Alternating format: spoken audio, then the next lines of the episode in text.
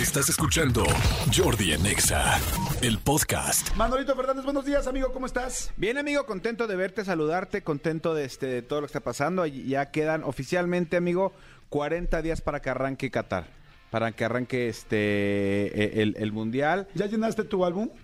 Eh, es que pues, es- está feo. No, álbumes, dirás. Como, Álbumes. Como, como dice Juan Gabriel Casas, dirás. No he podido, amigo, todavía. Todavía no he podido. Me falta, me faltan dos del primero que tuve. ¿Dos nada más? Me faltan Wow, dos, exactamente. Y de los demás me faltan, en uno me faltan como 50 y en otro me faltan como 80. Yo del mío ya, ya nada más me faltan 126. Solo Pero- tengo uno. Pero no tengo aquí las, o sea, tu lista, tu. o sea, Te voy a mandar mi lista, amigo. Para intercambiar. Sí, la verdad, si quiero. No, no es cierto, me faltan como, como 60. Ah, bueno, pues ya, pues dinos para. Aquí tenemos un buen mochecito. Mi querido Cristian y yo aprovechamos el vuelo dos horas para estar cambiando. Sí, sí Este, quiero. Pues sí, amigo. Sí quisiera, la verdad, sí. Sí. quisiera si se pudiese. Exactamente, únete con nosotros, amigo, únete con nosotros. O sea, también aquí el secretario quedó detrás de sus repetidas y no han traído nada. O sea, se pasan, amigos, se Me, pasan. me da mucho gusto ver todas las escuelas que intercambian y todas las mujeres que están clavadísimas llenando sus álbumes también.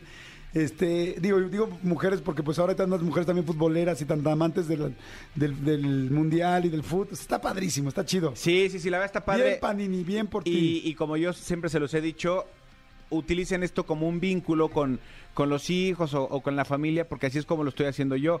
Yo desde hace muchos años con mi hija, porque mi hijo curiosamente no le gusta nada el fútbol, este y con mi hija es como lleno eso. Este, yo le comentaba a Cristian eh, que yo al principio usaba esto para seguir los números y para decirle qué número es este, tal, y, y- y pegar. Entonces, este, utilícenlo también si pueden, si, si lo quieren hacer así, y utilícenlo para pues para tener mayor vínculo con sus hijos. Exacto, está padrísimo, está padrísimo. ¿Qué onda, amigo? ¿Con, con qué vamos a arrancar hoy? Amigo, pues ju- justamente hace rato lo estabas platicando y, y- y me, me, me di a la tarea como de, de informarme bien.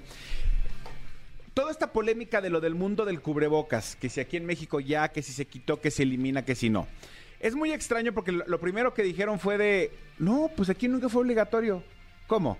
O sea, o sea, toda la vida dijeron que era una, su- una sugerencia, pero no era obligatorio. Yo lo que, lo que, Ahí en los establecimientos sí era obligatorio. sí, O sea, te sacaban de un lugar o no te dejaban entrar si no vas con un... cubrebocas, pero más, más bien me refiero, haz de cuenta, eh, como, como decisión de gobierno, como decisión de, de- de autoridad, dijeron que nunca fue obligatorio. Ok.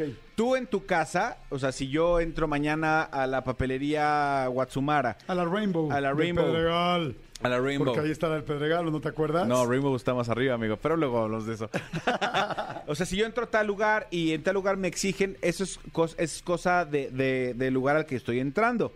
Insisto, si yo, por ejemplo, entro aquí a MBS y las políticas de MBS Radio son usa el cubrebocas, pues los tengo que usar.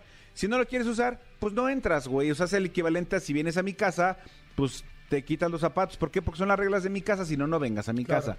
Porque Entonces, somos japoneses. en muchos lugares, en muchos lugares ya se, eh, se está eliminando el uso del cubrebocas en, en lugares abiertos y en lugares cerrados con sana distancia, también en muchos lugares ya lo están este, eliminando. ¿Cuál es el tema aquí que ustedes tienen que revisar? Fíjense si en los lugares a, a donde van a ir o a las escuelas de sus hijos ya los eliminaron o no. Porque, por ejemplo, en la escuela de mi hijo nos acaban de mandar hoy una circular diciendo que todavía lo van a, lo van a mantener. Entonces, no es que sea bueno o que sea malo la decisión. El uso yo creo que sí porque se ha disminuido mucho el tema de las Claro. gripas, por ejemplo. De los contagios entre los chavos se ha disminuido.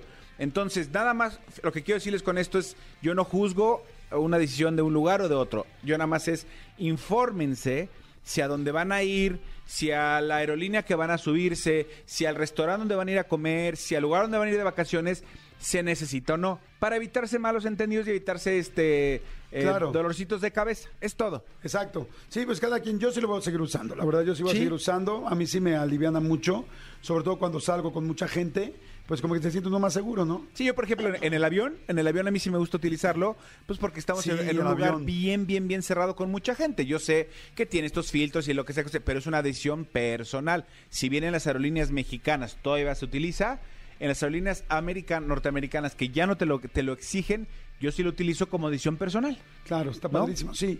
Escúchanos en vivo de lunes a viernes a las 10 de la mañana en Exa FM 104.9.